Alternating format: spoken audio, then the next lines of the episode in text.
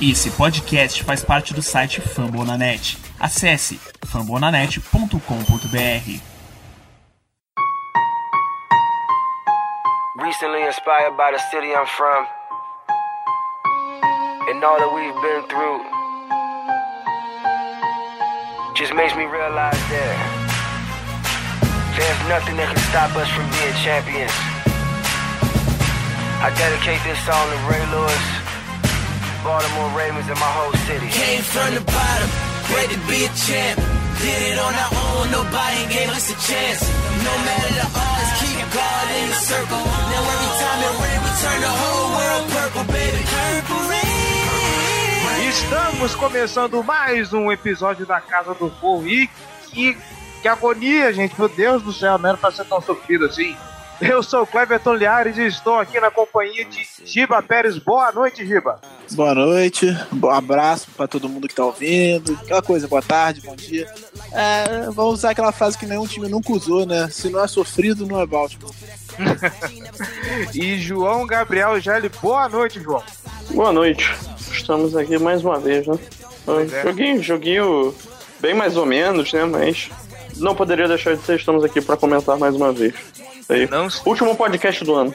Graças a Deus, para você que está escutando, já deixamos aqui nosso Feliz Natal atrasado, nossos votos de boas festas, um ótimo 2018 e que seja um ano de vitórias, de conquistas e é isso. Vamos para frente falar desse jogo amargo contra o Indianapolis Colts depois dos recados.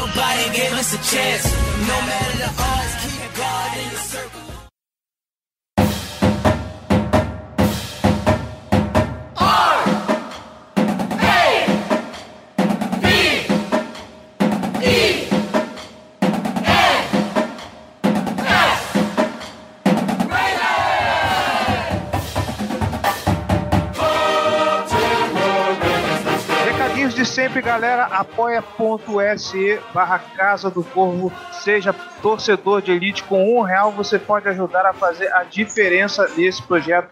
E como estamos no final do mês e por consequência no final do ano, eu queria mandar aquele abraço gostoso a todos os nossos apoiadores. A galera lá que cumpriu com a meta o Kaique Carlos Coelho, o Guilherme Fogaroli, o Juliano Barros Lopão, o Júlio Medeiros, o Luiz Renato, Márcio Hayashi, Raul Esteves Sá, Rodrigo Augusto e Thierry Alvarez, a torcedores elite, muito obrigado, vocês ajudam a fazer a diferença nesse projeto. Palmas para vocês. Se você não é torcedor de elite ainda, não contribui com esse projeto, Cara, com um realzinho só, cara. A gente não tá pedindo um a gente tá pedindo merreca, assim. Um realzinho, você já ajuda bastante isso aqui. Certo, galera? Certíssimo, certíssimo. Profundamente certo. Você que está escutando a Casa do Corvo no iTunes, deixe lá a sua avaliação e deixe seu comentário. É muito importante pra gente, para ganharmos relevância na iTunes Store e fazer a Casa do Corvo chegar a mais torcedores do Baltimore Ravens. Ou não, né? Tem tanta gente que gosta da gente.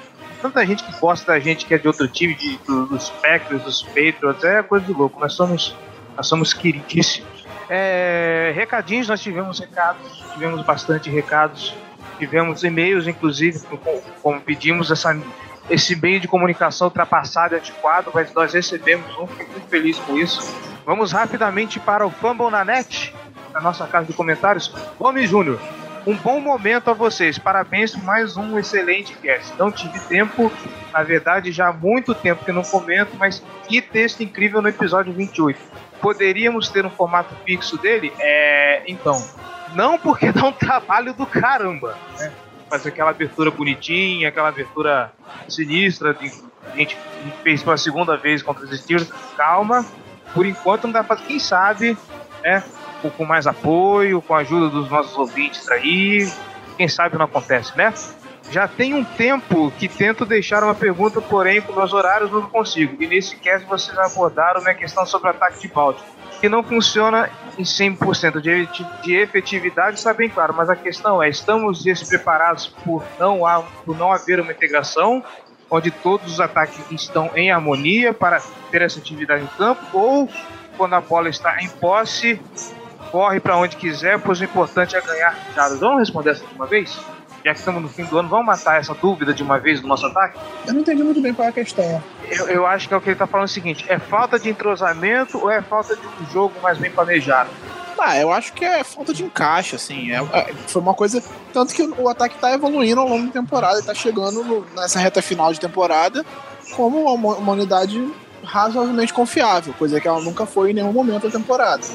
Assim, não é o melhor ataque do mundo, nem de perto, nem de longe, de lugar nenhum, mas assim, tá evoluindo. Então é uma questão de encaixe, é uma questão de entrosamento, de conhecer o plano de jogo, do playbook tá mais é, absorvido pelos jogadores, do Morneg saber utilizar melhor as peças que ele tem, tudo, tudo isso. Também é um pouco de falta de técnica, de falta de talento no time, por isso que o ataque não é tão bom. E aí no finalzinho ele deixa uma observação técnica.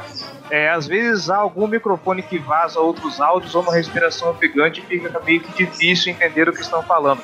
É a máquina de lavar do Giba fazendo chá de camomila, não estranho, tá, gente? Hoje ela está desligada, tem um barulho estranho que eu tô ouvindo, mas não é daqui não. Aqui também não é. Talvez seja meu ventilador. Parece um balão. Mas é- Teu ventilador parece um pássaro piando, cara, que medo. É meu ventilador, então. É esse barulho mesmo que ele tá fazendo, tá, tá rangendo. Mas Nossa. sem condição de desligar porque tá um calor dos infernos. Ah, aqui também Exatamente. tá. Relaxa. Rio de Janeiro a gente tem. Rio de Janeiro Só a gente- lamento. a gente releva. Essa. Luiz Renato Gazola. Parabéns a vocês por serem um dos poucos do Fambonanet que fazem podcasts semanais. Andei olhando os outros times aqui no Fumble e vi que vocês são fodas. Obrigado por fazer esse podcast semanal. Estou vendo que o meu dinheiro está sendo muito bem apli- aplicado, isso sem falar da qualidade da edição. E assim, eu peço desculpas, assim, com todo modéstia à parte, aos demais podcasts da família Fambonanet. Gosto muito de vocês, aliás. Mas, na boa, cara, Casa do Corvo, melhores ouvintes. Dando aquela puxada de saco, né? Sempre bom. Temos o melhor editor também. Né, o editor é meio vacilão, mas é, é gente boa. Já deu, deu uma moral. Deu uma moral, hein? É, eu já estou pensando nos playoffs. Esses próximos jogos tem que ver aonde estamos errando para acertar isso para a pós-temporada. Ele foi 31 a 9 para nós contra os Colts, passou longe, coitado. E como estamos quase classificados, não tem muito o que falar. É jogar e arrumar a casa. A defesa está sólida, o ataque tem um crescimento que me deixa com muita esperança. E sim, eu acredito que possamos chegar numa final de conferência. Perdemos nos detalhes para os Steelers. Por que não podemos ganhar deles? Por que não podemos ganhar dos Pets? E acho que estão com medo, estão com medo muito grande dos Chargers. Eu tenho mais receios das estrelinhas do que dos carregadores de bateria. Não sei. Eu tenho meus medos, eu tenho meu medo contra os Chargers sim, cara. Eles podem surpreender bastante. o time que mais me preocupa é o Jaguars. Todos. É, eu, eu, assim, sinceramente, eu acho que, a não ser que seja o Titans ou o Bills passando pro, pros playoffs, o, o Ravens é, é o mais fraco da, da NFC. Não digo que não tem condição de ganhar, mas eu acho que é o, entra com o azarão em qualquer jogo. Sinceramente, vejo dessa forma. E, e mas eu acho que isso também é uma discussão pra semana que vem. Uhum, com certeza. E só pra encerrar, ele completa aqui, falando agora do pós-jogo. Mano, pra quê? Pra quê? Um jogo fácil que virou dramático. Porque os Ravens sempre querem testar meu coração. Eu não sou cardíaco, já sei disso. Não precisava jogar daquele jeito. A defesa pipocou umas horas, o ataque tava com dificuldades. Ok, tava chovendo. Mas mesmo assim, não precisa passar sufoco no fim do jogo. Isso aí a gente deixa a discussão mais para frente, porque a gente vai ter um programa inteiro pra falar disso. E Ah, o pra Giba gostou muito do jogo, ele ficou bem satisfeito com, com o trabalho da defesa. Ele tava me contando em off aí antes. Ah, ah, ótimo. Achei uma maravilha. Porra, Quem, quem me acompanha no Twitter percebeu que eu achei ótimo o jogo. Ai, ai, eu preferi me ausentar das discussões para não falar bobagem no calor do momento. E rapidinho, no nosso e-mail, o Marcelo Cardoso. Bom dia a todos, bom dia. Devido a reclamações, segue um e-mail, carta, telegrama, etc. Para parabenizar meus irmãos corvos pelo projeto. Ouço todos os podcasts, mesmo que atrasados, e fico muito feliz por poder discutir com vocês sobre nosso querido Baltimore Ravens. Apesar de participar com poucas perguntas, muitas delas que até são feitas por outros irmãos respondidas por vocês mesmos. Parabéns pelo programa e vida longa à Casa do Corvo. Eu realmente me senti numa igreja agora. Não, mas tem que continuar mandando o e-mail assim. Obrigado pela, pelo, pelo feedback aí. Que continue participando e continue mandando perguntas sempre. a, a todos vocês que, que participam de alguma forma comentando no, no, Facebook, seja na nossa fanpage, seja no nosso grupo fechado no Facebook, nos comentários do Famboronete, nos e-mails, nos comentários no iTunes, vocês não fazem ideia de como vocês ajudam a gente a crescer, gente. Sério, muito obrigado. Isso não estaria onde está hoje, nesse trigésimo episódio, na verdade, trigésimo primeiro, se contar o episódio zero, se não fosse vocês. Então, muito obrigado. E antes da gente partir para a pauta, é, só um lembrete rapidinho, também quero fazer um agradecimento muito especial a todos vocês que participaram do nosso primeiro Fantasy Football da Casa do Corvo. Muito obrigado, Giba, muito obrigado, Gélio, muito obrigado a todos vocês participantes, a galera do chat, do grupo do WhatsApp, vocês são fodas. E deixar os parabéns, óbvio, para o nosso campeão. Salva de palmas para você, Raul Esteves Sá, que passou por cima de todo mundo, parabéns caneco campeão é seu.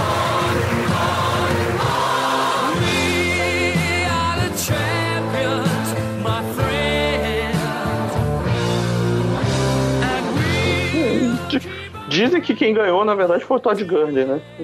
É, há controvérsias, passou por cima. É, né? Bom, quando eu joguei com ele, passou por cima, mas. Né? Até porque eu também. Não, mas você foi atropelado por todo mundo, né? Quem décimo primeiro não posso falar muita coisa, né? Você trocou o Antônio Brown, é óbvio que você trocou o Se eu não estou errado, parece que é, os senhores ficaram, respectivamente, o Giba em segundo, o Gelli em terceiro, ou vice-versa? Não, eu acho é. que eu fiquei em terceiro e o Giba em quarto. É, o Gelli em terceiro. Pode ter sido o contrário. Ah, verdade, isso, verdade. Vocês disputaram o terceiro lugar, verdade, tô, tô ficando louco. O Andrei, seu que hum. ficou em segundo, verdade. Foram, foi ele e o Raul Sapa. O Andrei Mas... foi a melhor campanha da temporada regular ganhou de mim na semifinal e é, perdeu na e, final. o Todd Gurley... Cavalo paraguaio. E o Todd Gurley me ganhou. É, o Todd Gurley me ganhou na semifinal também. Todd Gurley é, é, é foda, gente. Mas parabéns aí a todos vocês. E vamos ver como ficará para 2018. Aguardem novidades. Vamos pra pauta.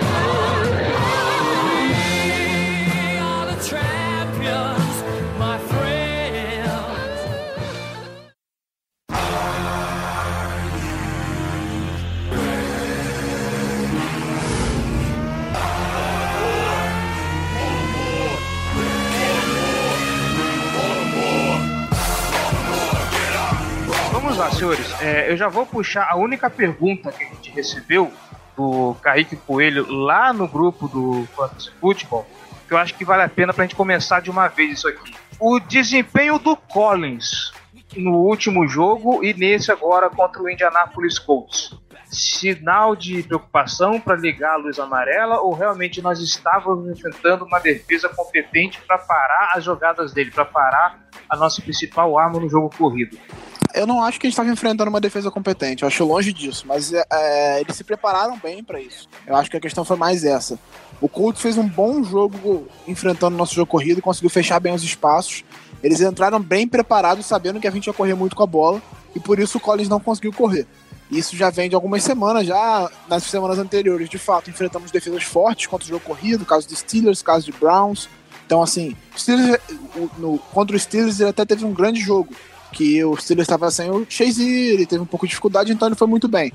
Mas contra o Lions ele não foi bem, contra o, o Browns ele não foi bem. Então, assim, é, é um pouco preocupante, claro. É, teve média inferior a 3 jardas por, por corrida contra o, contra o Colts, que não é uma das melhores defesas, mas eu acho que foi mais culpa da linha ofensiva do que dele em si, porque os espaços não estavam lá.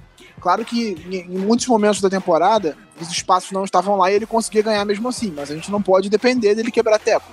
A gente tem que conseguir dar o espaço para ele, pra ele, até para ele engatar a velocidade, para ele ganhar e conseguir fazer os cortes. Então, eu acho que foi mais um trabalho ruim da linha ofensiva para o jogo corrido do que propriamente demérito do Collins, entendeu? É, o, o jogo ele se passou debaixo de uma chuva torrencial, né? Então, isso já já prejudica muito, principalmente o ataque aéreo, então torna um pouco mais, mais óbvio as jogadas de corrida. O time até teve um, um, um plano de jogo até bem balanceado, né? Mas assim, a defesa né, nesse tipo de condição climática ela já, já fica mais esperta para para lidar com a situação de corrida. Eu acho que a defesa do Colts foi bem. Eu vejo mais mérito nelas do que algum problema no Collins, por exemplo. É, eu inclusive não acho que o Collins foi assim, ele teve uma média de jardas baixa, como o Giba salientou, ele teve menos de 3 jardas por, por tentativa na média. É, mas a gente tem que lembrar também que assim, ele teve seus momentos chave também no jogo, apesar das dificuldades. E beleza, preocupa ele não estar tá desempenhando bem? Preocupa. Mas ainda assim a gente até que teve um, um jogo aéreo bastante decente. Bastante. É bastante decente no que ele vem apresentando. O Flaco ele teve aqui, pelo menos, ele teve 29 de 38 para 237 jardas totais e 2 TDs. É, a gente viu umas jogadas mais longas, assim, né? Com o Michael Wallace, por exemplo. Então, eu acho que, dentro da medida, o, a, o ataque está se encaixando para. Nós temos a grande arma que é o Collins, mas a gente consegue dar um jeito caso o, o jogo com ele não encaixe. Pelo menos eu, tô, eu tenho é, eu acho que isso é, me... isso é a melhor coisa que a gente tira desse jogo. Assim. Claro que a gente está enfrentando uma defesa que realmente não é uma maravilha principalmente a secundária. A secundária do Colts é bem fraca, especialmente depois da saída do Hooker, que machucou. Mas. E do Melvin, que estava fazendo uma boa temporada e também estava machucado e não jogou nesse jogo e foi para injury reserve agora. Mas, assim, o, a gente soube explorar essa fraqueza. O Flaco trabalhou bem os passes intermediários, que era uma coisa que a gente criticava muito aqui, que ele às vezes soltava umas bolas muito longas, forçadas, e trabalhava só com passe curto normalmente. Nesse jogo ele trabalhou bem as bolas intermediárias, teve uns dois, três passes intermediários pro Wallace que foram bons. Teve um pro Collins, que o Collins fez uma jogadaça, que ele se jogou no chão para pegar a bola, um passe de 15 jardas. Teve um, um, passe bom também pro Chris Moore na primeira campanha, que o Chris Moore recebeu ali na beira da na lateral do campo. Não sei se foi na primeira ou se foi na segunda, mas uma boa jogada do Chris Moore também. Então, assim, ele trabalhou bem essas bolas entre a 15 jardas, 20 jardas ali naquela região que a gente usava muito pouco durante a temporada, que está começando a usar mais agora que ele tem um pouco de mobilidade. É, a saúde do Flaco está sendo muito importante para isso também. É claro que existe uma questão de entrosamento do time todo e dos recebedores estarem melhorando um pouco, mas o fato do, do Flaco estar tá conseguindo se, se, mexer melhor no pocket e trabalhar melhor o, a posição dele mesmo, de posicionar os pés e tal, faz com que ele tenha melhor precisão nos passes dele. Ele errou alguns passes bobos, teve um, um lance que o, o Boyle estava completamente sozinho e ele errou. Mas assim, ele tá, ele tá, ele tá evoluindo. Ele teve o melhor jogo da temporada, em termos de rating, foi 109.2, se eu não me engano. Então, assim, as amostras que a gente tem é que o ataque se tornou minimamente produtivo, que era o que a gente precisava. Inclusive, fazendo uma corrida rápida no site do time hoje, tem até uma matéria perguntando se agora não é a defesa, não é o ataque que vai levar essa defesa até a, até a pós-temporada. Né? Um, contrassenso muito curioso com o que acontecia no começo da temporada. Um outro, um outro detalhe que eu queria destacar também, não sei se vocês tiveram a mesma impressão que eu, é que o ataque poderia ser melhor se não fosse de novo aquelas chamadas muito estranhas, por exemplo, aquela terceira, acho que era uma terceira para uma, ainda no segundo quarto, que o Flaco ele dá um screen pass pro Nick Boyle, que ele inclusive perde jadas nesse lance. É, é, eu, eu ia mencionar essa jogada. É, é, uma chamada assim que, porra, é uma chamada irritante, frustrante e, porra, E, e foi muito mal executado. O, o passo do Flaco foi, foi muito alto, não, não, não teve. Não deu nenhuma condição do Boyle tentar alguma coisa. O passo foi muito alto. O problema foi a execução no geral. O, o passo do Flaco foi ruim, que, o que fez com que o Boyle levasse mais tempo para pegar a bola. E o Ben Watson simplesmente não bloqueou cara. Então, quando o Boyle pegou a bola, já tinha um cara agarrando ele. E era uma jarda. Então, se, ele, se, ele, se o passe vai bom e o bloqueio funciona, o Boyle certamente passaria uma jarda que ele precisava. Então, assim, mais do que a chamada, a execução da jogada foi péssima. Se ela funciona, a gente estaria falando, porra, que jogada maneira, beleza, funcionou e tal. Só que ela foi muito mal executada. Então o problema não foi um problema de chamada nesse caso para mim, acho que foi um problema de execução. Eu acho, assim, você, eu prefiro que chame um screen pra um cara mais rápido, é óbvio. Assim, um screen pro Campanaro, um screen pro, pro Macklin, até pro Perryman, talvez, que é um cara rápido, mas um pouco menos ágil, mas rápido num, num tiro. Mas, assim... Vai dropar a bola, mas é, a, ideia, a ideia é boa. só, não, só não pode dar a bola para trás, na direção dele que fudeu, aí é fumble. Mas, assim, é, a jogada funcionaria se fosse bem executado. Então, eu acho que a, crítica tem que ser mais pela questão da execução em si do que do, da chamada, no meu ver. É, é, olha, eu posso falar uma coisa? Vocês falaram sobre dropar a bola. Talvez por causa da chuva a gente tenha, a gente tenha cometido assim, algum, é, alguns drops bem miseráveis. Mas eu vou falar pra vocês que, no geral, nem o Perryman foi tão ruim nesse jogo, cara, em, na questão do nosso corpo de recebedores. Eu, eu acho que pro ataque que a gente tinha, pras pro ataque que a gente sempre reclamou, e pras condições do campo, eu acho que nem o Perryman foi tão, foi tão ruim nesse jogo. Eu acho até que ele foi, nas poucas vezes que ele, que ele participou, ele foi até razoável. Ah, Ele recebeu dois passos na direção dele e agarrou as duas bolas. Eu acho que ele, ele poderia. Ele foi pouco trabalhado no jogo, foi pouco explorado, mas assim, um cara que tá sem confiança, que a gente não vê muita coisa durante a temporada, é natural que ele não tenha tanto espaço. Eu, eu diria que ele foi brilhante. É, brilhante, né? Teve até polêmica com ele, né? Teve, então, né? Eu, eu acho uma bela do, do- uma palhaçada, o pessoal. Eu não lembro quem foi, gente. Foi o Bosley que, foi, foi- que falou a respeito disso na. Foi o Wallace. Foi o Wallace, isso, desculpa. Se fosse com ele, não teria. Se, se fosse com o Mike Wallace, não teria, ele não teria deixado barato, alguma coisa assim. É, ele falou que ele, ele ia fazer um alvoroço se fosse com ele, que achou uma falta de respeito e tal. Que, pra quem não, não viu a questão, nas duas recepções do, do Perryman durante, durante o jogo, sempre que ele pegou na bola, a torcida fazia um som que eles chamam de Bronx Cheer, que é uma coisa tipo imitar um pum, tipo. Então foi de uma coisa desnecessária, assim, eu achei desagradável, não tinha a menor necessidade de fazer isso. Todo mundo sabe que o cara tá jogando mal, mas você não precisa desvalorizar e desrespeitar o cara dessa forma. Eu acho assim que foi desnecessário. E pra alguém que tá precisando pegar confiança, é a última coisa que ele precisa, né? A torcida jogar contra ele. Mais, mais observações sobre o ataque? Mais destaques a respeito do ataque? É, Eu não vou falar do ataque, eu não vou falar do ataque, mas uh, tocando nesse ponto da torcida, acho que ela, ela teve um bom papel. Principalmente no fim do jogo, né? Ela tava fazendo barulho pra cacete. Tava, tipo, transparecendo claramente né, na, na transmissão. Ape- apesar do estádio estar bem vazio. Tem acontecido bastante nos últimos jogos, assim. O estádio tem, tem estado bem vazio nos jogos do Baltimore.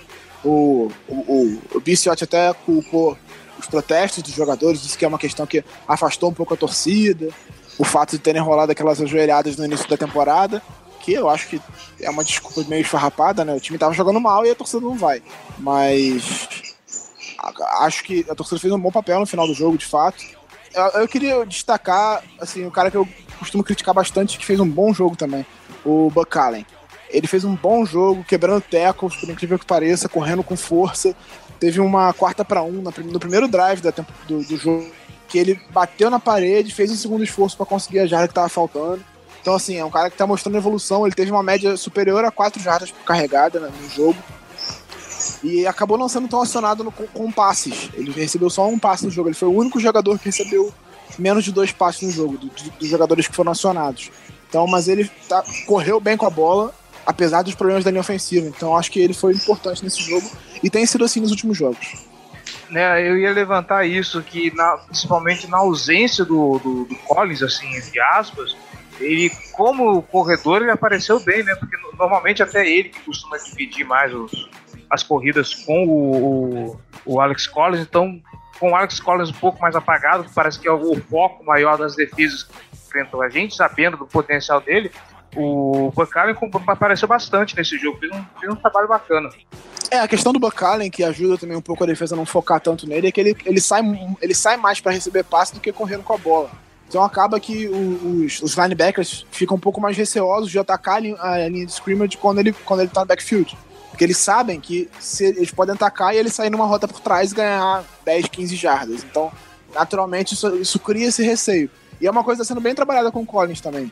De usar ele nessas rotas, tipo, dele sair, dele fazer um play action, fingir um bloqueio e sair por trás para tentar receber um passe. Ele tá melhorando bastante, ele tá recebendo bem bola, recebendo passes bem.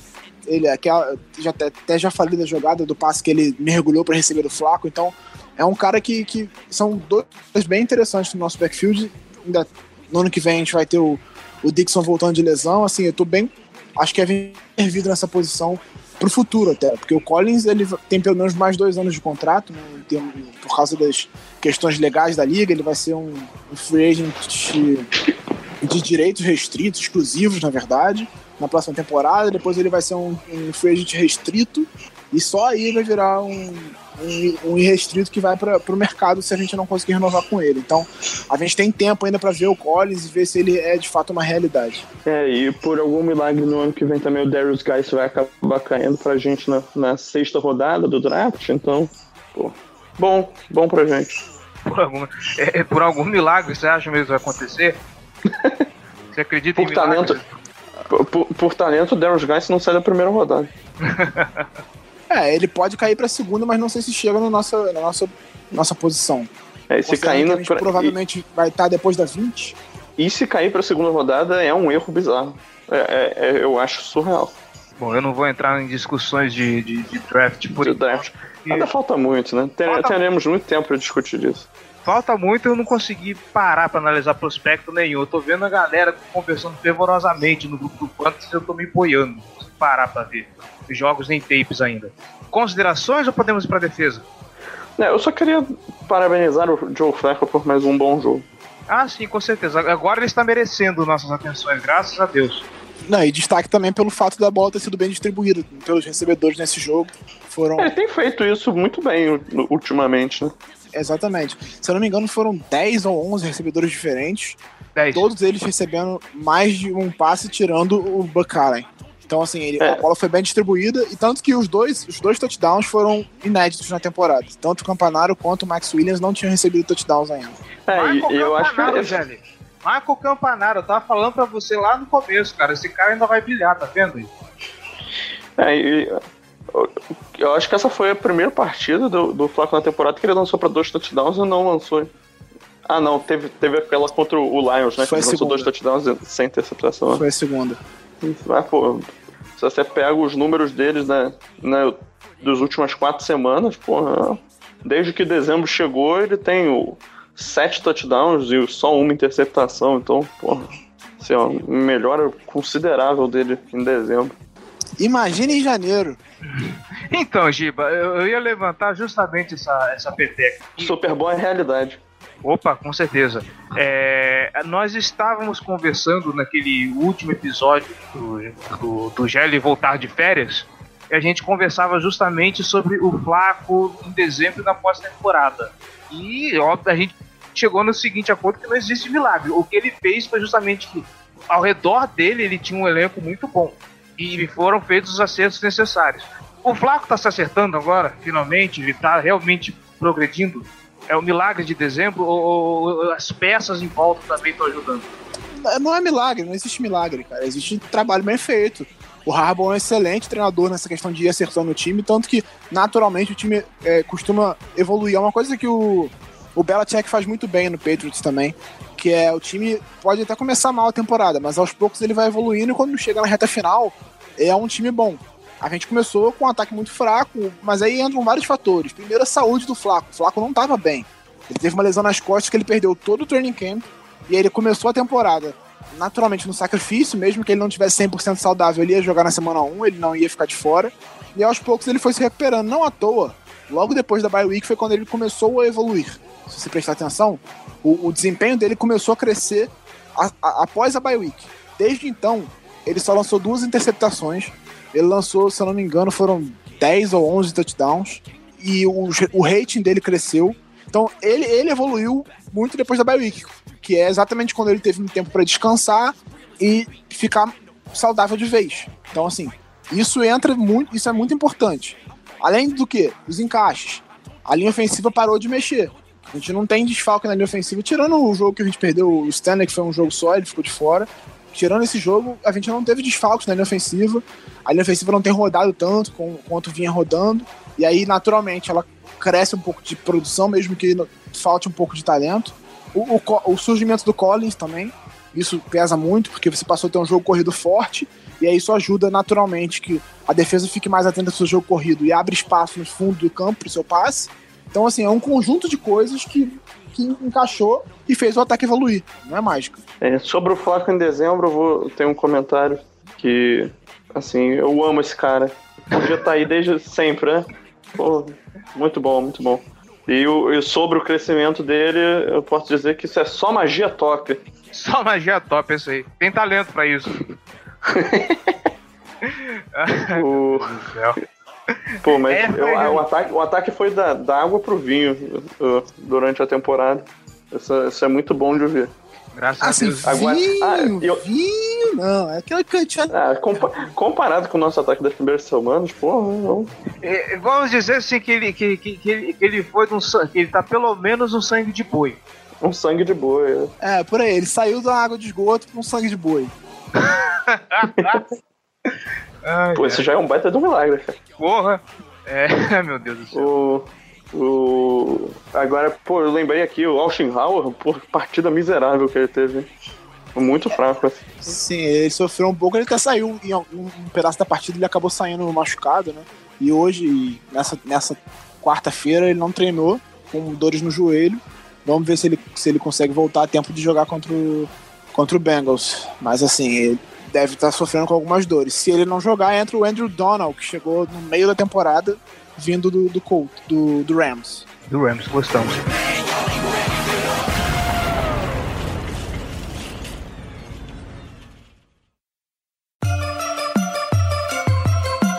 Black and purple, black and purple, black and purple, black and purple. Black and purple, black and purple, black and purple, black and purple. Falando em ausências, agora indo pra, pra defesa, tem uma ausência que eu estou sentindo. Onde está o nosso outside linebacker? gente? O que? O, Suggs? É, Ah, é, é, o, o, Cast- o Castonzo fez um, um bom trabalho contra ele nesse jogo. Ele foi. Ele conseguiu anular bem o Suggs, algo que é, é preocupante, né? Porque o Castonzo ele é um bom left tackle pra, pra bloquear a mas pra, pra proteção de passe ele não é tão bom assim. Ele recebeu seis sacks na temporada. Mas assim, ele fez um bom trabalho, ele conseguiu anular bem o Suggs. O Suggs teve algumas pressões, mas ele não, não fez grande coisa. O Judon fez um bom jogo, mas mais caindo pra, pra cobrir do que pra propriamente pra chegar no QB. Foram só dois sacks no jogo, né? Um do Zedar Smith e um do, do Willie Henry. Mas assim, o nosso pass rush preocupa. Eu tava até falando com, com o Kurt no Twitter esses dias. Ele, tava, ele falou que, que tava empolgado pra ver Ravens e Patriots e Jaguars e Steelers, que são duas defesas fortes contra dois ataques potentes e tal. E eu tava falando que a defesa do Ravens é muito superestimada. Ela não é isso tudo. Ela é boa, mas não é isso tudo que as pessoas falam. É, ah, não, eu acho um pass rush muito bom. Eu falei, exatamente nesse ponto que eu discordo de você. O pass rush não funciona tão bem com quatro jogadores. É por isso que a gente acaba fazendo blitz pra tentar compensar isso. É, e isso preocupa demais contra o Brady. Ele é um cara que vai queimar blitz com certeza. Então a gente tem que conseguir melhorar isso. E muito disso é por conta da linha defensiva, não por causa do- dos, dos outside linebackers. Porque o Judon tem seus 7 sacks na temporada, o Suggs tem 11, tá- tá 4 atrás do líder, que é o, o rapaz do Cardinals lá, que eu esqueci o nome. Chandler Jones. Chandler Jones, que tem 15. Então, assim, são 4 sacks a menos só. Mas os nossos jogadores de linha defensiva não pressionam. O Brandon Williams não tem nenhum sack na temporada, ele tem 4 sacks e meio na carreira. Então, assim, ele precisa. Pro, jogador, pro salário que ele recebe, ele precisa ser um fator melhor no contra o jogo aéreo. O Michael Pierce tem um sack. O Carl Davis tem meio sack na temporada. Então, assim, se somar os três, dá um e meio. O é único um índice jogador. baixíssimo pra esses jogadores aí. É, não, é, naturalmente o cara de interior de linha, ele pressiona menos do que os, da- os da- os das pontas. Sim. Mas assim, um e meio com três jogadores é, é muito baixo. O único da, da linha defensiva que consegue botar alguma pressão é o Willie Henry, que tem três sacks e meio na temporada. Ele tem um número bem aceitável para um jogador de linha defensiva.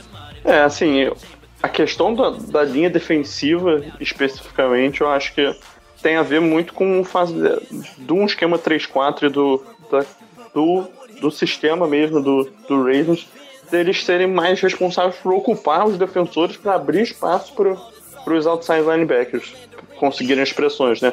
Acho que o intuito não é que eles sejam os caras que vão conseguir pressionar necessariamente, essa não é de fato a função deles é, primária, né? Obviamente que se eles conseguirem pressionar, me- melhor ainda, mas, mas não é algo que, que, que seja o, o que se espera de, em, primeiro, em primeiro plano deles, né? Então, eu acho que, o- que o Judon tá fazendo uma boa temporada, acho que o Suggs tá fazendo uma temporada muito boa também, só que é, eu acho que isso volta também um pouco no que a gente tá falando já algumas semanas da questão da rotação. Os caras ficam muito tempo em campo. Isso vai minando a resistência do. do conforme os snaps passam, pô, já são é, 15 semanas, 15 jogos nas costas. É difícil o, o físico aguentar esse tipo de situação. Ainda mais no, no caso de um Suggs, né? Que já, é já tá com seus praias de 30 e poucos anos e e várias temporadas de NFL nas costas, lesões. Então, pô, jogar 70 snaps na partida não, não parece muito uma ideia adequada, eu diria. Eu nem vi o snap count dessa partida. Até é, dar dados pra isso que o Jelly tá falando, o Balsa teve dois snaps no jogo. O Zedarius Smith teve 41. Ele foi o cara que mais rodou ali junto com o, o, o Judon e o Suggs. Mas o Balsa ter só dois snaps, assim, eu acho que você atrapalha até o desenvolvimento do jogador. O cara não tá em campo, sabe? Não tem, não tem jeito melhor dele, ser, dele desenvolver, dele se tornar um bom jogador do que estando em campo. E ele produziu quando ele esteve em campo. Eu acho que ele, ele precisa de mais tempo. Sim, eu, não, consigo, não consigo concordar, não consigo ver lucro em ter o Balsa só dois snaps em campo. O Judon teve 52 e o Suggs 51 de 62 totais. Nossa senhora, gente, é muita, é muita coisa pra, pra esses caras ficarem em campo. É, especialmente o Suggs. O Suggs devia estar menos em campo. Uhum. O Suggs devia ter uma média de 30 snaps por jogo, que ele- eu acho que ele conseguiria otimizar a produção dele em termos de pressão no quarterback se ele tivesse bem menos snaps. Concordo contigo. Isso, exatamente. E os snaps dele seriam focados diretamente em pressionar, reduzir é, a função dele como é, defensor de, de ponta de, de linha, né, pra, contra o jogo terrestre, de cobertura de vez em quando. Né? Então, complicado, mas, mas eu acho que, assim, o pass rush deu uma reduzida de ritmo em termos de pressão, em termos de sexo, acho que tá, tá chegando lá uma quantidade adequada de vezes por partida, mas, mas tem incomodado pouco os passadores adversários. É, em vários momentos da partida, o Brissett teve muito tempo no pocket, 5, 6 segundos no pocket pro, pro Brissett passar a bola, tendo o T.Y. Hilton como alvo. Assim. Então, naturalmente, ele conseguia se livrar da marcação. Não tem como você exigir que o Brandon Carroll, que até o Marlon Humphrey consiga marcar ele tanto tempo. Ele naturalmente vai se livrar. Então, assim, a gente precisa. Não, não precisa nem sempre sacar ele, mas tirar o cara do pocket, fazer ele se mexer, atrapalhar ele. Ele ficar plantado dentro do pocket e conseguia passar a bola, porque não, não chegavam nele. Então, assim, eu acho que a gente precisa melhorar um pouco nisso. O Sr. Hilton teve um bom jogo, chegou nas 100 jardas, e quase todas as recepções dele estavam completamente livre. Ah, e pra variar, o Jack Doyle também teve um bom jogo, um Tyrande desconhecido tendo um bom jogo em cima da gente, que novidade. É, principalmente no primeiro tempo, pô, quase toda terceira desse, era boa daí pra ele. E, e sem falar que, de novo, continuamos com aquele, velho, com aquele velho problema de que a gente não consegue cobrir o passe no meio do campo, né? É, justamente essa questão do Jack Doyle. É, O, o Tony Jefferson ficou perdido em várias vezes.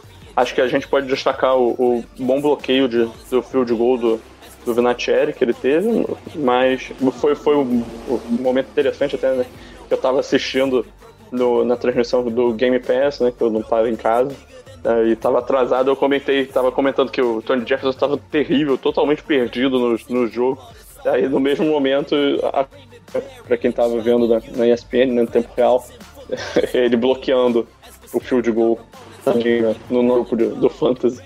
E outro detalhe curioso dessa partida também, é, agora mudando um pouco o foco, e se a gente acerta aquelas três interceptações, era outro jogo também, né?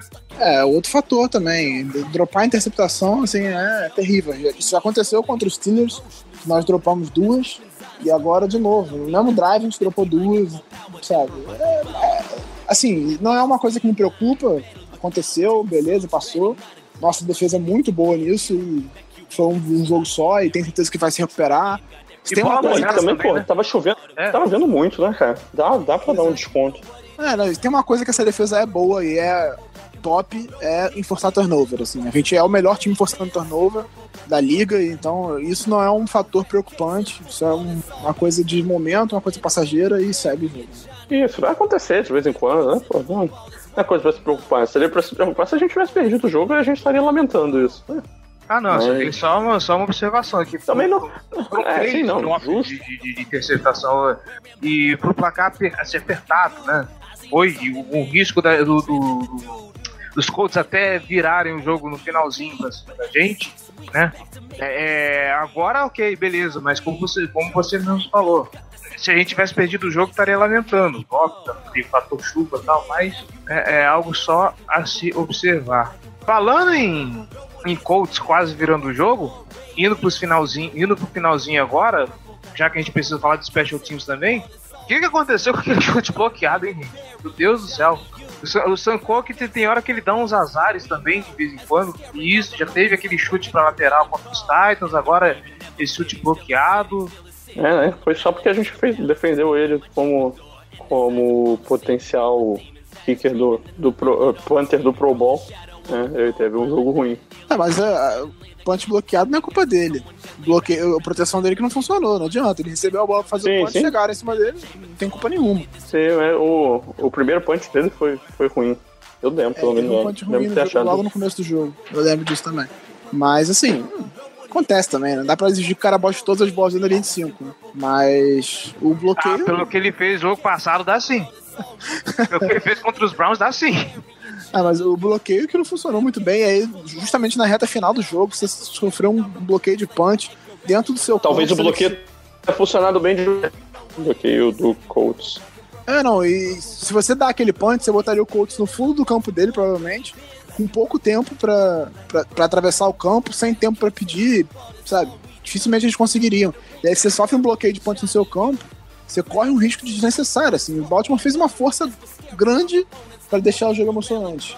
É, aquele último drive, por exemplo, antes do, do, do punch. Putz, que jogar. Ah, antes, antes não, porque a gente já falou, mas enfim, voltando Pô, na defesa, eu queria só dar um destaque para os nossos corners. O trabalho que eles estão fazendo. Até o, o Brandon Carr fez um bom jogo, apesar de ter sofrido um pouco com o Hilton. Mas assim, quem não sofre com o Hilton, né? O Hilton é, É, um excelente, um excelente wide receiver. O, o Hilton O- é aquele caso que a gente falou é, no jogo dos Steelers a, a respeito do Antônio Brown, né? É, é um cara fora da curva que você tem que dobrar a marcação em cima dele, que variavelmente, uma hora e outra, ele ele vai queimar o corner. É, ainda mais se você dá tempo ao quarterback. Se o quarterback tem tempo no pocket, é isso aí mesmo que ele vai queimar. Não adianta. O Jair até falou antes do jogo pra gente tomar cuidado com esse matchup. E de fato, ele conseguiu algumas recepções em cima do, do Brandon Carr, mas assim, nada absurdo também. Que tenha. É, ele tava sozinho em todas as recepções. Pois é. Acho que só teve uma no, no fim do, do primeiro tempo que ele conseguiu fazer a recepção arrastando o pé do, perto da lateral, que ele fez a rota cruzando o campo, fez a recepção na frente do, do defensor. Não lembro quem era. Mas destaque também pro Marlon Humphrey. Foram seis passes na direção dele durante o jogo. Ele permitiu duas recepções para 39 jardas e um rating de 56,9. Então, excelente jogo do Calouro novamente. E pro Maurice Kennedy também, que tá ganhando espaço, que fez a jogada decisiva da partida, né? Ele, ele cortou o passe aqui na direção do Hilton, fez uma faltinha ali, mas ninguém viu, então segue o jogo. É, que tá ganhando. E depois que ele voltou de lesão, ele praticamente tirou o Lardarius Webb do time. Ele, o Webb quase não tem mais snaps desde que ele voltou. Ele dominou aquela posição de, de slot ali. E ele tem altura pra jogar como outside também. Eu não sei se. Eu não vi ainda jogando como outside questão de velocidade, se ele vai bem. Mas ele tem altura pra isso, então. É mais, uma, é mais uma posição que eu acho que no ano que vem a gente tá bem servido com ele. Teve Young, Jimmy Smith, Marlon Humphrey. E até o próprio Brandon Carr também tem contrato. Então, assim, eu acho que nossa, nossa secundária tá bem interessante pro ano que vem. Ele tem talento pra isso? Tem talento pra isso. Eu, eu espero que tenha condições físicas pra isso, né? Que a gente não tenha o Devon Young de novo por lesão. Ah, é, foi circunstância, pode machucar de novo, mas sim, foi circunstância. Ano passado ele jogou a temporada inteira. Então, vamos torcer pra ele voltar bem. Assim esperamos. É... É, eu tenho três palavras pro nosso bloqueio, pro nosso trabalho de bloqueio de punch. Nada a ver. João Gabriel Tô- já tô- e, suas doses de Tô exagerando. cultura desse programa. Tô, tô exagerando na, na- nas referências. Fica assim não, Julinho, acontece. Acontece. É, considerações finais sobre a defesa? É, partida muito ruim, assim, eu achei. É pior, da, Não. pior da, da, da, da temporada? Interrogação. Não, acho que não. Não, contra o Steelers foi pior, apesar de ser um É. ataque mais talentoso, acho que foi pior. Pontos é foda. Aqui, pô, foi, foi uma performance ruim. O coach conseguiu mover bem a bola, pontuou com frequência. É, teve condições de pontuar bastante, né? Tanto que foram dois field goals errados. Mas acho que, que assim, a defesa teve mais vitórias do que no- na partida contra os Steelers. É, é, o que mais me preocupou nesse jogo foi o fato do Frank Gore ter conseguido correr muito bem, especialmente por dentro. Então, que assim, a nossa defesa nesse, nesse ponto sempre foi muito segura e deu alguns jogos que o Frank Gore conseguiu correr bem, até o Marlon Mack umas boas corridas no jogo. Então, isso eu acho que é uma coisa que precisa de, de preocupação. Acho que talvez na, na- no plano de jogo o Ravens não esperasse que o Colts fosse correr a bola, sabia que era uma, uma linha defensiva que funcionava muito bem e que talvez fosse abusar um pouco mais do espaço pro, pro Hilton e da- das, dos scrambles do, do Brissett e não funcionou. Não foi assim que aconteceu e acho que talvez isso tenha atrapalhado um pouco, mas eu acho que isso foi o mais preocupante pra mim. É, sabe o que me lembrou vendo o jogo? É, lembra quando a gente falava da defesa no começo da temporada que ela dava muito espaço, ela era boa, mas dava muito campo pro, pro, pro time adversário trabalhar, porque ela postava pouco trend out e só ia resolver as coisas lá quando o time já tava na red zone? Foi mais ou menos saiu o jogo contra os Colts. É, eu diria que é, nossa defesa nesse jogo foi o oposto do nosso ataque. O nosso ataque caminhou bem, mas quando chegou na red zone era só desgraça, não conseguia pontuar. A nossa defesa deixa o time adversário caminhar muito, mas chega na red zone e ela não deixa ninguém entrar, entendeu? É isso aí. E com essa com essa reflexão do Sr. Giba Pérez, vamos para as bold Poe.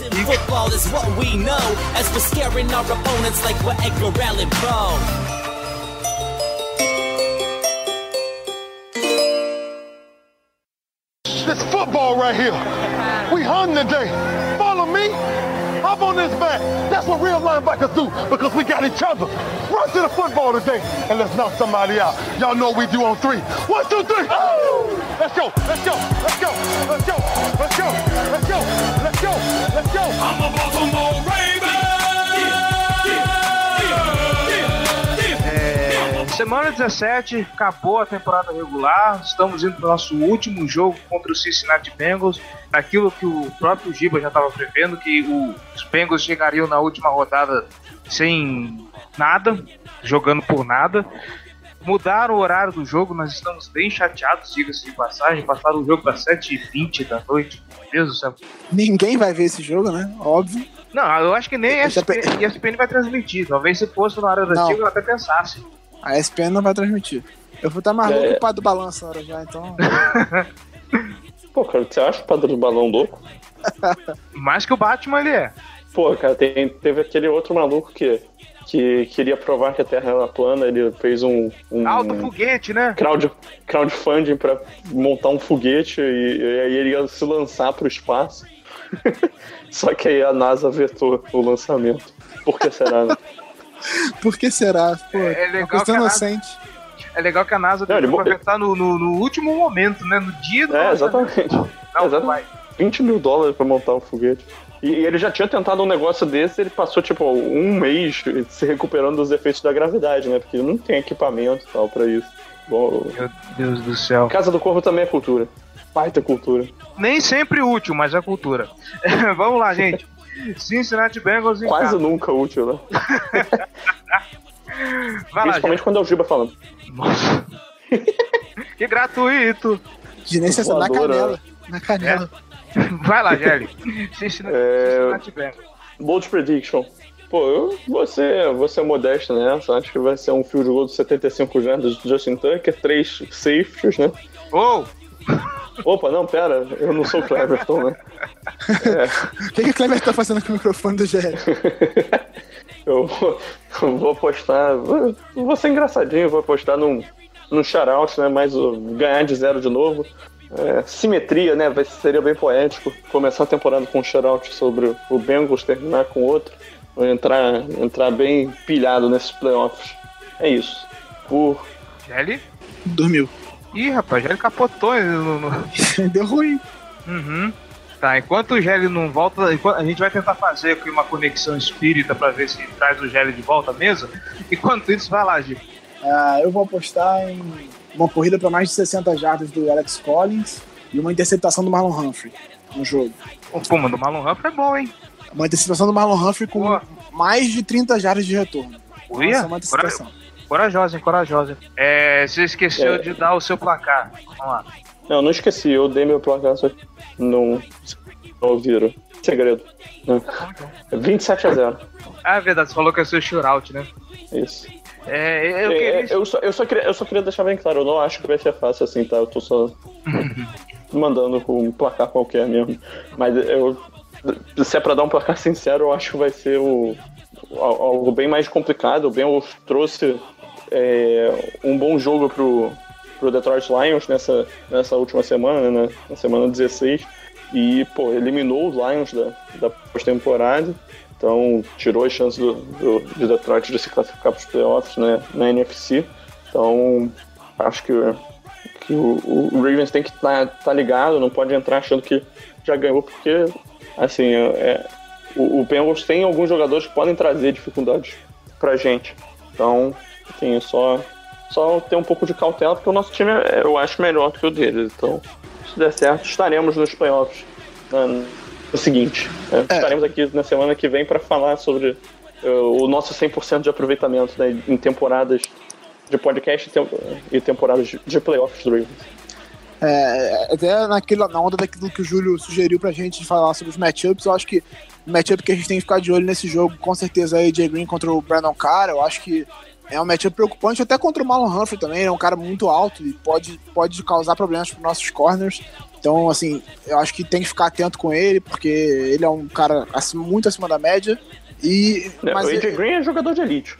Sim. O, o, mas o que eu acho que pode, pode trazer uma certa tranquilidade para esse jogo pra gente, aí entra no fato de encaixar ou não, é que o, o Bengals tem uma das piores defesas da liga contra o jogo corrido. Eles cedem média de 128 jardas por partida ao jogo corrido dos adversários. Então, eu acredito que por isso o Alex Collins vai ter um bom jogo e isso vai trazer um pouco de tranquilidade pra gente. Porque o nosso ataque vai ficar bastante tempo em campo, ele vai conseguir correr bem com a bola e vai fazer a gente pontuar. Então, eu acho que ponto de destaque para mim vai ser mais um matchup interessante, vai ser a nossa linha ofensiva abrindo espaço para as corridas. Eu acho que isso, isso é importante para esse jogo. Se a gente conseguir correr bem, eu acho que a gente não toma um susto, não. É, e a linha ofensiva do Bengals, conforme a gente previu no começo da temporada, né, no, no, no nosso, nosso especial com, com o pessoal do Bengals Brasil e, e também no, na nossa prévia pro, pro jogo da estreia né, da temporada, a linha ofensiva do, do Bengals é uma atrocidade, né? Muito fraca, tanto bloqueado para o passe quanto para a corrida, então, assim, acho que a nossa defesa pode ficar saudável, né? Estatisticamente. Aliás, pô, isso me lembrou uma estatística legal. Eric Weddle nessa, nessa partida de, de ontem, ele, ele anotou o milésimo tackle dele na, na carreira. Dá-lhe barbudinho, hein? Podia ter dado a sétima interceptação na temporada também, aquele filho da Calma, calma. Era, tava chovendo, a bola tava molhada, calma, calma. Tranquilo, amigo. Ele é seu líder da NFL em interceptações, cara. Ia ser lindo. Empatado. Empatado com o Darius Lee. Empatado, claro. É, eu, eu vou na contramão do, dos placares dos senhores. Eu acho que vai ser um joguinho mais complicado. É, não porque os, os Bengals vão, vão, dar trabalho, mas vai ser parecido com a crônica desse jogo contra os Bengals. Eu acho que vai ser parecida com os Colts. É um jogo fácil, óbvio a gente tem esse matchup aí do, do, do Ed Green com o, o, Brandon Carr. Eu acho que o Andy Dalton vai querer fazer um jogaço agora nesse, né, nessa última semana. Eu acredito que a gente vai ver os Ravens chegando na, na, na, na Red Zone, mas não conseguindo produzir direito, que é o que tem acontecido. Então eu vou arriscar um placar de 20 a 14 dos Ravens e com duas viradas a gente vai começar, esse, vai abrir esse jogo ganhando, os Bengals vão virar para cima da gente e no 2 minute warning do último quarto a gente vai conseguir encaixar um TD. É, os playoffs vem com emoção. É, tem... se não for com emoção não é Baltimore Ravens. Traz mais clichê do mundo. Mas não, a única aposta bizarra, assim, eu, eu achei a aposta de 70 jardas bizarra. A dos dois safes, três safes, eu também achei bizarra. Mas tu apostar que nosso ataque no time do vai produzir alguma coisa, realmente essa aí é a mais ousada de todas. Pô, cara, você não viu a estatística no, no meio do jogo? Você falou que o então... Ravens é, é, o time com mais, que tem mais pontos na temporada. No time em ataque de dois minutos. 76 pontos, é o líder da liga. eu acho que, é, eu acho que isso aí é, é por causa da quantidade de oportunidades que a gente tem. Não é, é tipo, possível. deve ser o melhor aproveitamento, assim, tipo, acertou um, tentou três, aí, pô, beleza, baita aproveitamento. Pra caralho. É, tipo, se você, se você contar pontos por tentativa, pode que não deve estar nem perto de estar de, de tá lá em cima. Bom, é, não temos perguntas, não teve, hoje não teve sequer o bloco do Júlio, cara, estou assustado. Nenhuma pergunta? Nenhum. Teve a do Kaique Coelho que ele mandou em cima do laço, Deixa eu abrir o Twitter para ver se eu não perdi mais nenhuma. É, não, não chegou nenhuma aqui pra, pra gente. É, então, fora aquela que a gente matou no meio do programa já, do Caio Coelho, não chegou nenhuma. Estamos tristes. Estamos decepcionados, hein? Vocês já foram melhores isso, gente. Por favor, quero que show a Brincadeira. Pergunta. quero que chovam perguntas pro programa da semana que vem, porque a gente vai classificar pros playoffs. Ou pelo menos assim, espero. É, Cara, tem três combinações de resultado que tiram a gente dos playoffs e, sei lá, 35 que botam a gente nos playoffs. Não é possível que a gente não vai. É, se a gente perder, um dos dois tem que. Se um dos dois perderem, ou Tennessee ou Buffalo, a gente tá dentro do mesmo jeito, né? Só que a gente Aham. entra na, na, na- sexta vaga. É, não. Tem como a gente entrar na, quinta vaga mesmo perdendo o jogo, se os dois perderem. Mas. Se um dos dois perder, a gente já tá classificado. Que beleza, hein? Então, torcida aí, né? Gente, por O, favor. O, o- pro Buffalo Bills é até, é até. Não, é melhor pra eles que a gente perca. é. Não. É, o, o Chargers tem que torcer pra gente ganhar. Porque se a gente perder e for pro, e o Bills ganhar, vai pro desempate de três times e aí eles perdem no desempate. Mas se eles forem no, no desempate só com o Bills, eles ganham por confronto direto. Então pra eles é melhor que a gente ganhe e o Bills perca. Quer dizer, tanto faz aí no caso. O importante é a gente ganhar. Se a gente ganhar, não depende de porcaria nenhuma de ponto. É, Não, eu tô falando É. do Chargers já, não tô nem falando mais da gente. A gente só precisa Sim. ganhar pra, pra, pra passar. Mas pro Chargers é mais interessante que a gente ganhe, que a gente ganhe e o Titans perca. Que, que aí se eles ganharem, eles estão classificados. Que beleza, hein? É, o, o foda é que o, o confronto dos Bills agora é com o Miami Dolphins, né? Fora de casa. Nossa, eu torcer pro Jay Cutler não presta, cara. Ah, pelo menos o Jaguars não vai poupar ninguém. Eles, já avisaram isso? Já confirmaram que não Não. vão poupar time. Titans O e Chiefs vai, é vai com o Mahomes. É, o Chiefs vai com o Mahomes ou é contra o Raiders também, que se foda, né? É, e o jogo. Não, é contra o. O Chiefs é Raiders. Não, o Chargers É, o joga Chiefs com, e Raiders com o Raiders. A Chargers Raiders? Então me enganei. É contra o Broncos, então. O Chiefs vai contra o Broncos, isso. Ah, também é um jogo que não vale porra nenhuma. É, sim, exatamente. Não vai- realmente não vale nada. Independente de qualquer resultado, o, o Chiefs está na, na quarta Na quarta posição. E independente de qualquer resultado, o Jaguars está na terceira posição também. É, mas o Jaguars ainda vai decidir o adversário dele, né? Se ele, se ele perde pro Titans, ele vai enfrentar o Titans na próxima. Ele pode enfrentar o Titans na pós-temporada. Uhum. Entendeu? Então, pra eles, talvez seja interessante eles ganharem ali e tentar pegar outro adversário. Porque rivalidade é rivalidade, né? Divisão e tal. Nossa, Tirando, então- sei lá, Cowboys e, e Redskins, que, que o Redskins sempre perde, a gente e Browns e tal, normalmente tem. É, dá jogo. Então, Porra, Steelers e Browns, né? Muito pior do que a gente, Brown. a, a gente também. A gente ainda perde Porra. um jogo ou outro assim aleatório, mas. Ah, porra, o, o, o Big Ben é o dono de, de, de Cleveland. Mas, cara, mas o Flaco tá quase lá, só porque ele tem menos temporadas. Se for ver o número de vitórias dele em Cleveland é bem alto também. É, e o Joe Flacco é muito mais bonito, né? Então, Pois é, que homem. Mas deixa eu ver se eu entendi. De barba, É, então. análise técnica. né? nossa, só pede pro Jimmy Garoppolo. Então deixa eu ver se eu entendi. Vai ser tá, é, Bills e Dolphins e, e do outro lado Titans e Jaguars. Exatamente. Isso, e Chargers e Raiders. Não, São- não, são não, jogos- Eu, eu tô pensando. São aqui, jogos, Cara, a- além do nosso, são jogos relevantes pro. cara, eu tô pro- pensando aqui. Torcer pro pra. Blake Boros e, e Jay Cutler é um mundo que eu não, que eu não desejo pra ninguém. Se você torcer pro Black Bars, não torce pro Jalen Ramsey, pro AJ Bowie, pro Kelly Pro Nath Scamp, Fournette. Leonard Fournette É. também. É, se, se, o- se o Ravens perder, a gente tá dentro, ou se o Jaguars ganhar, ou se o, O ou se o Dolphins, Dolphins ganhar. Do jeito que o Bills é, é bem capaz de perder pro Dolphins, cara. Eu, eu acho que vai perder. Eu, se o Jaguars jogar, jogar a sério, eu acho que, que ganha também do, do Titans. Você sabe o que eu tô lembrando? Da última vez que a gente dependeu do Bills pra, pra, pra passar pros playoffs, eles perderam, cara. Quando isso? Não Acho tô que foi lembrando. na, foi- não foi na temporada passada que se. Foi nem pra passar pros playoffs, assim, a gente. Se os Bills vencessem os Dolphins, a gente ainda continuaria na briga. Se os Dolphins ganhassem, a gente já tava fora. Esse jogo os Dolphins ganharam, se eu não me engano, na prorrogação. Eu não lembro disso. não. É, eu não lembro também, não. Bom, eu vou resgatar esse jogo depois, mas é isso, gente. Já. Eu acho que o Cleberton tá doidão no ácido. Não, não tô não, eu não tô não. Vou resgatar esse jogo aí. Fica tranquilo que eu É, isso aí é droga. É droga. Eu não queria levantar esse tema aqui com vocês, mas. Você que tá doidão com choque de cultura aí. Bom, já divagamos demais, gente. É isso. Seu Giba Pérez, João Gabriel Gelli, muito obrigado mais uma vez pela participação. É nóis. Esperamos aqui trazer notícias boas no próximo, na próxima semana. É, Esperamos rapidinho. Eu tô vendo os jogos da temporada passada aqui, eu acho que o Clever tem razão mesmo. eu tô falando, cara, eu lembro desse jogo. Porque quando a pra gente- caralho. No Natal, no Natal, quando a gente perdeu pro, pro Steelers, o Dolphins ganhou do Bills por 34 a 31 na prorrogação. Sim, foi esse jogo aí, eu tô falando. Eu tava torcendo pro Búfalo nesse jogo. Tava tentando ver a classificação aqui, mas eu não achei. Mas deve ter sido isso. A gente já chegou no jogo contra o Steelers sabendo disso, então. Sim, mas de qualquer jeito, né? E você que está nos escutando aí, muito obrigado pela audiência, muito obrigado aí também pela paciência, por escutar essas divagações, apesar de ser coisa importante, mas estamos divagando aqui, estamos teorizando. E é isso, gente.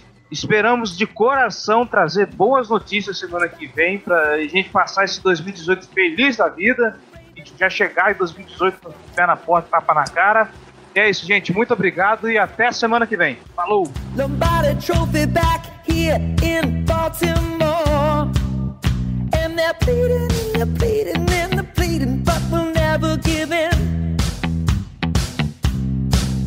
Cause the Raven Nation ain't coming back without a Super Bowl win. And the feeling coming from Johnson.